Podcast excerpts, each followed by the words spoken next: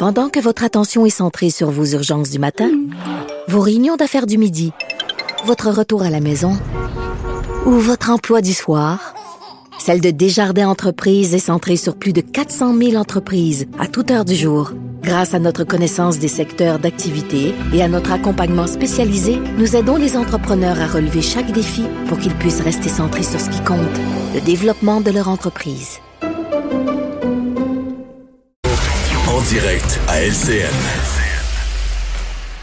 Alors, on remercie nos collègues de TVA Nouvelles et LCN et on se tourne vers aujourd'hui, ça n'est pas Vincent Dessureau, c'est Alexandre Moranville-Ouellette qu'on adore ici. Ben, on adore aussi Vincent. et on adore Alexandre pendant que Vincent profite d'un petit congé bien mérité. Alexandre, euh, donc on a entendu euh, Justin Trudeau en point de presse qui a abordé différents euh, points, mais il est revenu aussi sur l'aide aux entreprises. Oui, qu'il a élargi un tout petit peu, là, il est allé chercher d'autres personnes qui auraient peut-être été euh, euh, ignorées, oubliées, si on veut, des, des aides précédentes. Là. Ça visait entre autres ben, les propriétaires uniques, là, ceux qui sont l'unique propriétaire et mhm. employé de leur entreprise. Par exemple, on peut penser à un physiothérapeute qui est à son compte, par ouais, exemple. Un travailleur autonome. Ouais.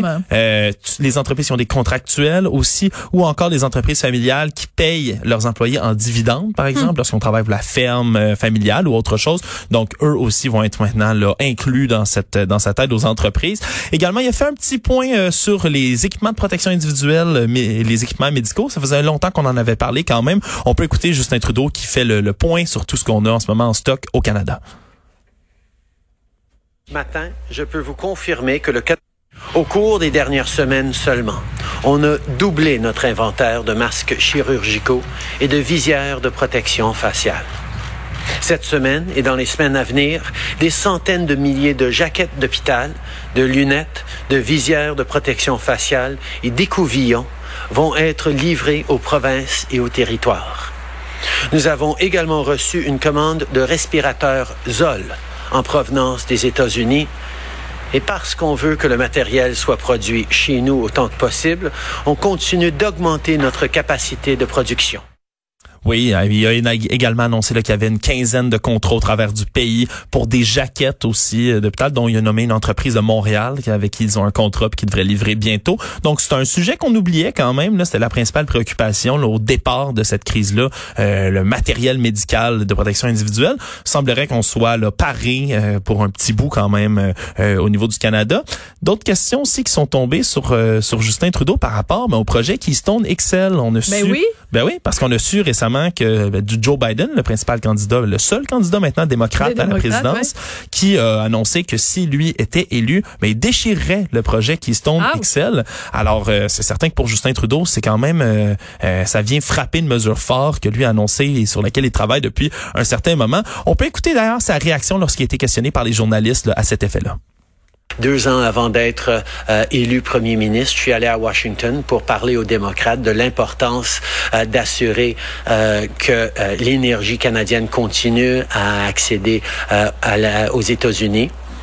Je vais, je travailler avec quel que soit le gouvernement au, à la fin des élections américaines pour les rappeler à quel point le Canada est une source fiable et sûre d'énergie dont ils ont besoin on se faisait la, je me fais la remarque à chaque fois.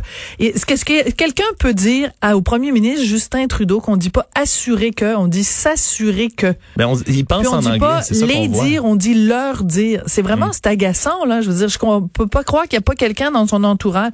Je sais qu'il y a des choses beaucoup plus graves que ça en ce moment là. Je, je sais que c'est un point de détail, mais ça me fait dresser les cheveux sur la tête à chaque fois. Assurer que, on assure que non, on s'assure que. C'est pas it's not make sure en anglais là, ça se dit s'assurer en français. Oui, mais on dirait qu'il pense en anglais souvent. ma petite montée de lait du, du mardi midi. oui, donc euh, qui, qui sont Excel, qui va pourrait devenir un enjeu électoral, lui assure qu'il va pour, poursuivre les travaux, comme vous avez pu l'entendre, avec les démocrates, avec peu importe qui va être élu euh, pour ce projet-là. C'est quand même une préoccupation. Autre petit point sur lequel on est passé rapidement là, pendant la, la, conférence de presse de Justin Trudeau, parce qu'il y a une pétition qui circule en ce moment euh, pour dire que le Canada ne serait pas digne de posséder là, un siège temporaire sur le Conseil de sécurité de l'ONU. Oui, puis pour pour, euh, pour Justin Trudeau, c'est vraiment une, une question extrêmement importante. Et il y a beaucoup de gens qui disent que une des raisons pour lesquelles pour Justin Trudeau c'est si important, c'est que ce n'était pas une priorité justement pour Stephen Harper. Alors juste une façon de se démarquer encore une fois de Stephen Harper et des conservateurs. Il, il, trouve ça très important. Alors comment il a réagi à cette, euh, cette pétition-là? Euh, il a évité un peu la question, si on veut mon avis personnel sur la chose. Là. Il a répondu Mon Dieu, c'est surprenant! Ouais, mais il a répondu qu'il travaillait très fort, puis que le Canada avait des belles valeurs, puis que ça valait la peine d'aller les partager sur le, le, le, le Conseil de sécurité de l'ONU, puis sur toutes les autres organisations onusiennes. Euh, quoi qu'il en soit, là, c'est une question qui va quand même revenir, je pense, dans les prochains jours. Puis surtout, si cette pétition-là euh, prend de l'ampleur, de plus en plus de signatures, ça pourrait devenir un autre enjeu. Donc, toutes sortes de, de, de points qui ont été abordés aujourd'hui, la conférence de presse de Justin Trudeau. Et Dieu sait qu'à l'ONU, il y a tellement des bons représentants sur chacun des comités qu'on pense par exemple à évidemment des compagnies des des pays formidables comme l'Arabie Saoudite qui siège, tu sais, sur le comité des droits de l'homme ou des droits des femmes. Tu sais, la Chine aussi est là-dessus. Ben oui, ben tu sais, des, des, grands, des, des, grandes démocraties qui, tu sais, il y a aucune hypocrisie puis il y a aucune contradiction quand on parle de l'ONU. Écoute, on va euh, parler de la situation euh, au Québec en ce qui concerne la réduction des gaz à effet de serre. Donc c'est sûr que la situation s'améliore, c'est des objectifs qu'on qu'on pensait jamais atteindre, puis là on a réussi à les atteindre. Mais en même temps, il y a des gens qui disent oui, mais à quel prix? Tu sais, je veux dire un taux de chômage effarant, euh, le, les finances complètement euh. C'est bien beau de dire, OK, la cible de réduction est atteinte ou est en voie d'être atteinte, mais à quel prix? En tout cas, je te laisse aller sur Ben, cette nouvelle-là. On voit là-dessus, hein, parce que tu l'as dit, mais au mois de mars, ça semblait déjà complètement impossible d'atteindre la cible 2020 là, que le Québec s'est fixé de réduction de gaz à effet de serre. Mais maintenant, on semble sur la bonne voie pour réussir. Hein. En 2009, c'est le gouvernement de Jean Charest qui avait simulé comme objectif là, de réduire les émissions de GES de 20% en bas du seuil de 1990, c'est-à-dire d'émettre 69,4 millions de tonnes d'équivalent CO2. Sauf que dans les dernières années, ben, le Québec pollue encore davantage. On était rendu à 82,6 millions de tonnes de CO2. Donc, euh, on dépassait largement. Et là, en ce moment, on pourrait réduire le Québec environ de 10 tonnes, là, millions de tonnes plutôt de GES. La cible, c'est 13,2 millions de tonnes. Donc, on, on s'en approche lentement, mais sûrement. C'est certain, c'est à cause de la COVID ou grâce à la COVID, je sais plus comment le dire, mais euh, c'est, c'est, c'est évidemment l'arrêt de tout ce qu'on a fait, surtout du secteur euh, du transport routier. C'est 43,3 euh, pour cent du, des, des GES du Québec si on parle de transport routier. Par contre, la réflexion qui s'impose là-dessus, c'est que ça nous démontre qu'il y a juste en faisant beaucoup de télétravail, entre autres, ou en du covoiturage, il y a moyen de réduire les émissions de gaz à effet de serre. Là, il y a un expert du HEC qui s'est penché euh, là-dessus, euh, qui disait entre autres, si une journée par semaine, selon ses estimations, les gens faisaient du télétravail au lieu d'aller travailler et qu'une autre journée dans cette semaine-là, ils faisaient du covoiturage, c'est entre 20 et 30 du GES lié au transport routier qui pourrait diminuer. Alors, c'est une occasion peut-être plus pour De pas pour, réfléchir. ouais, pour repenser. de réfléchir, mais une chose est certaine, c'est que bon, je, je on se promène évidemment beaucoup au centre-ville parce que les studios de Cube Radio sont au centre-ville et c'est absolument frappant quand on passe devant des grandes tours à bureaux de voir qu'il n'y a pas un chat et quand tout ça va être terminé, entre guillemets, ou quand on va être passé à travers la, grosse vague, combien de ces entreprises-là vont vouloir, encore une fois, avoir euh, des, des, des bureaux au centre-ville avec tout ce que ça implique de, de, de déplacement, euh, de stationnement, euh, de... Ben, bon. Les loyers de ces bureaux-là Ben, les aussi, loyers euh, ça. le chauffage, éclairage, etc. Par contre, quand on parle de covoiturage, je veux bien, mais euh, covoiturage en période de pandémie, moi, je suis pas sûre, j'ai le goût de partager mon euh, mon véhicule avec quelqu'un, ou alors il faut porter le masque tout le long, puis euh, tout nettoyer après après le passage de quelqu'un. Ouais, c'est peut-être pas la, la meilleure des solutions euh, à court terme, si on veut, là, tant qu'on va rester Donc, dans l'ère des chiffres COVID. intéressants. Ouais, c'est des chiffres intéressants. Puis surtout, ça alimente une réflexion où il y a plein de gens qui sont en train de se dire, je pense que aux États-Unis, c'est Twitter qui a annoncé que euh, pour pour le restant des temps, là, pour le reste de l'éternité, les employés qui le veulent pourront faire du télétravail. Ben, c'est intéressant, puis surtout au départ, là, moi je, je me l'imagine, mais quand les entreprises vont reprendre peu à peu, euh, on pourra pas avoir tous les employés, les bureaux à pleine Ben capacité, donc peut-être une rotation, là, tu vas au bureau deux jours, trois jours par semaine, les autres journées tu travailles de chez toi, en télétravail, euh, une rotation comme ça avec les autres employés, c'est peut-être des un un moyen de faire de la distanciation sociale Mm-hmm. efficace, et deux réduire des GES, là aussi simplement que ça, euh, l'émission de gaz à effet de serre du Québec, ça peut être intéressant. Absolument. Écoute, euh, on a parlé un petit peu, les collègues de TVA Nouvelle, LCN en ont parlé un tout petit peu tout à l'heure concernant, bon évidemment, le, cette bonne nouvelle quand même qu'à partir du 25 mai, dans le Grand Montréal, que ça va être la réouverture des commerces. Par contre, dans certains cas, des masques vont être euh, exigés. Ça, c'est une nouvelle qui m'intéresse parce que bon, moi je fais un petit peu une fixation, là, je suis un peu monomaniaque du masque et je trouve que c'est quand même la base? Ben oui, puisque plusieurs commerces là parce qu'ils veulent qu'on rende obligatoire le port du masque au moins dans les établissements si c'est pas comme beaucoup d'autres demandes euh, obligatoires dans tous les lieux publics. Mm c'est pas encore fait.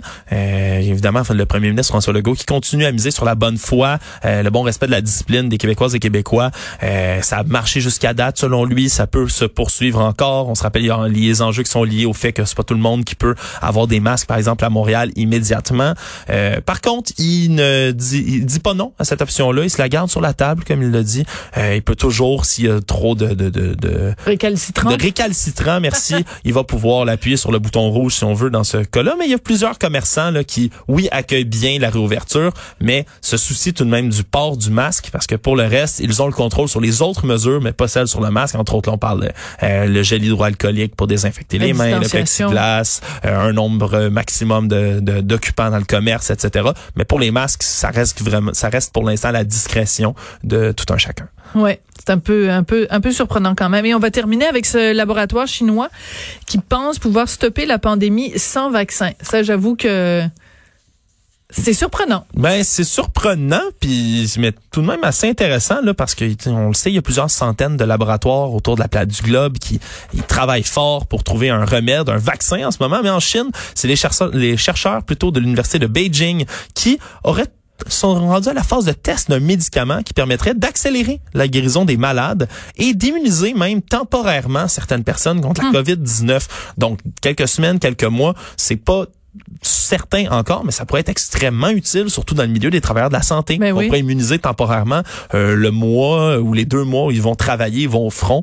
Euh, ça pourrait permettre de les immuniser hum. temporairement. Ils ont prélevé des anticorps sur près de 60 patients qui avaient été guéris de la maladie, puis ils ont ensuite injecté chez des rongeurs. Euh, ça fonctionne pour l'instant sur des rats, sur des souris, qui ont vu leur charge virale sur une durée de 5 jours divisée par 2500. Donc c'est assez encourageant, sans complètement nécessairement guérir la maladie, euh, puis sans un vaccin pour l'instant peut-être couplé au vaccin. Moi, je me dis que ça pourrait être assez pratique. Bref, selon eux, le traitement pourrait être disponible avant la fin de l'année si tout se passe bien, si les tests cliniques sur les humains se passent bien. Mais c'est une nouvelle, hein, une nouvelle encourageante tout de même. Je trouve ça intéressant. Puis surtout, ça se distribue mieux euh, des médicaments qu'un vaccin, peut-être. Alors, euh, à suivre dans ce dossier. Absolument. Ben merci beaucoup, Alexandre. Euh, on applaudit Alexandre qui a très bien fait ça. merci, Son premier bulletin de la semaine. Et tu vas être avec nous aussi euh, pour les prochains jours. Alors, euh, surtout, ne bougez pas parce qu'après la pause, on va parler à une pédiatre. On sait que l'Association des pédiatres est très inquiète du fait que l'école ne recommence qu'en septembre pour les élèves du secondaire de Montréal. Et ben alors, on parle de tout ça et des conséquences que ça pourrait avoir après la pause.